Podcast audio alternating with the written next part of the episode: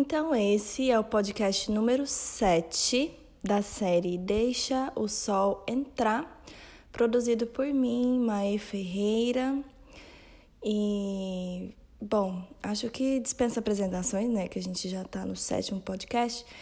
E o assunto que vamos falar aqui é sobre propósito de vida. É sobre será que existe propósito de vida?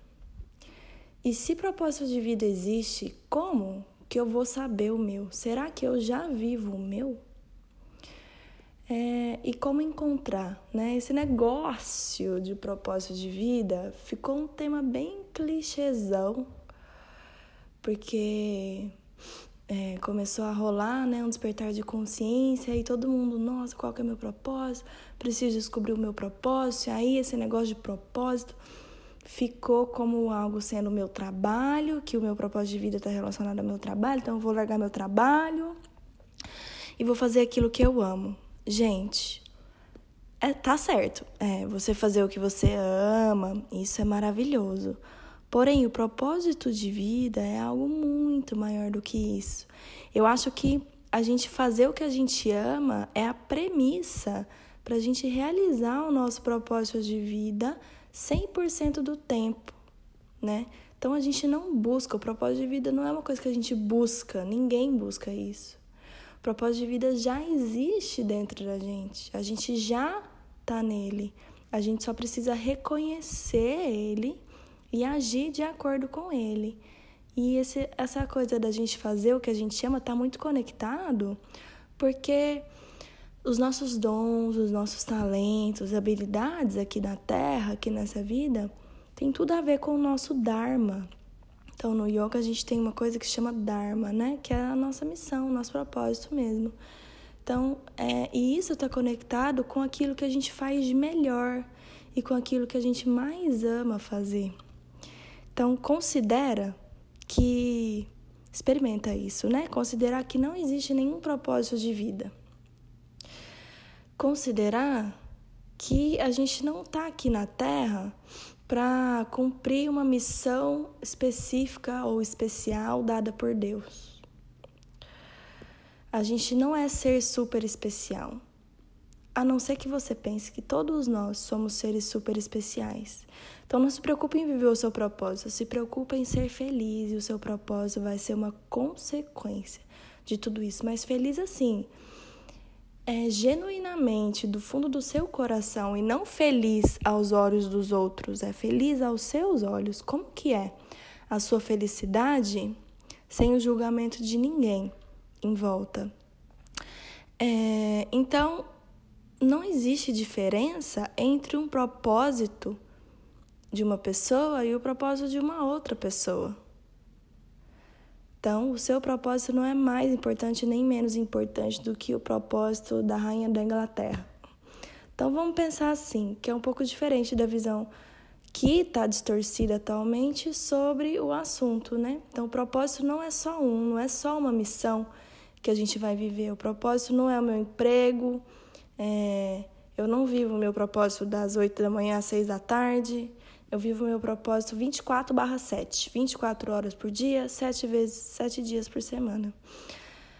É, e eu uso os meus talentos e as minhas habilidades para eu desenvolver o meu propósito. Por exemplo, eu estou aqui é, na Califórnia e eu estou tirando a tarde para ler umas coisas inspiradoras e escrever no meu caderno.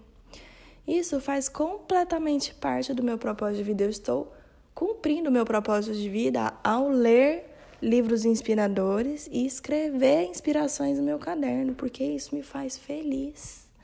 E quando eu estou feliz, eu posso ajudar o mundo a ser feliz também. Eu posso acender a luz do mundo quando a minha luz está ligada. Então, pensa isso: as coisas mais simples da vida podem ser parte do seu propósito. E eu acho que um propósito em comum que nós temos, que se não for o único propósito, é amar o próximo, é amar a nós mesmos. O amor, né? O amor é o propósito mais nobre que um ser pode ter. A gente vive nessa casca grossa que é o nosso corpo físico, para que a gente possa aprender a sermos um, mesmo quando a gente está separado um do outro. Sendo que no mundo astral, nós somos energia e a energia tem uma consciência. A energia é só uma consciência e é o que nós somos. Existe uma lei universal, que é a lei do mentalismo, que fala, né? O mundo é mental, tudo é só uma mente, tudo é só uma consciência. E nós somos as sinapses neurais dessa grande mente a qual fazemos parte. Então a gente está aqui para conviver como um, mesmo estando separados fisicamente ou materialmente. Então, o nosso corpo físico nada mais é do que uma ferramenta de evolução do nosso espírito. Dentro da matéria, a gente evolui. Ela, a matéria, é uma manifestação da energia. E a gente só evolui dentro da matéria porque a gente percebe que a gente pode ser livre, mesmo aprisionados dentro de um corpo físico. E isso tudo, todas essas percepções, une o propósito de todos os seres, que é o amor. Então, o quanto você tem amado na sua vida? Para de pensar que o seu propósito é ser advogado, é ser médico, é ser terapeuta, é ser curandeiro. Para de conectar com o seu trabalho. Para de conectar um pouco com o que você tem que fazer e comece a ser. Seja mais. Porque nós somos seres humanos, não fazeres humanos. Eu adoro essa frase que um professor meu fala. Então a gente não está aqui para produzir o tempo todo. A gente não está aqui para mostrar serviço o tempo todo. A gente está aqui para existir. Para existir para contemplar e aprender a ver Deus em tudo que existe à nossa volta, inclusive dentro de nós mesmos. Isso é um propósito maravilhoso. E as consequências de viver esse propósito são prósperas, são abundantes. Então usa os seus talentos, reconhece eles. E esses talentos sim são pessoais os talentos quais você tem facilidade de, de desenvolver, quais são eles? O que, que te favorece nessa vida? O que, que você gosta de fazer? Para que você se sinta bem, se sinta feliz e possa compartilhar dessa felicidade. E, enfim, é enxergar Deus no mundo, né? Então, tem uma frase do Einstein que fala, eu não lembro direitinho como é a frase, mas ele fala assim que não tem como a gente mandar um peixe escalar uma árvore mas ele nada muito bem. Né? Então, cada um tem a sua própria medicina. Qual que é a sua? Encontra ela aí dentro de você e deixa ela florescer, porque ela já existe. Se você tiver dúvida, vai brincar, vai voltar a ser criança. Se reencontra com esse lugar dentro de você, porque as crianças são puras de coração. E muitos dos nossos dons e hábitos, é, hábitos não, mas dons e habilidades, estão conectados com o que a gente fazia na infância.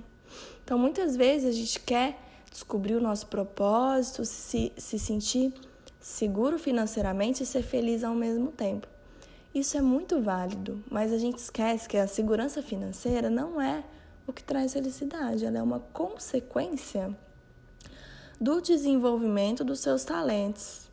Então comece a fazer pequenas coisas relacionadas à expansão do seu coração e aumentar a capacidade de amor incondicional que você é capaz de sentir. Isso sim é importante. Trabalha isso, expande seu coração e o seu propósito vai fluir naturalmente, totalmente sem esforço. Gratidão por me ouvir até agora, espero que tenha sido útil para você.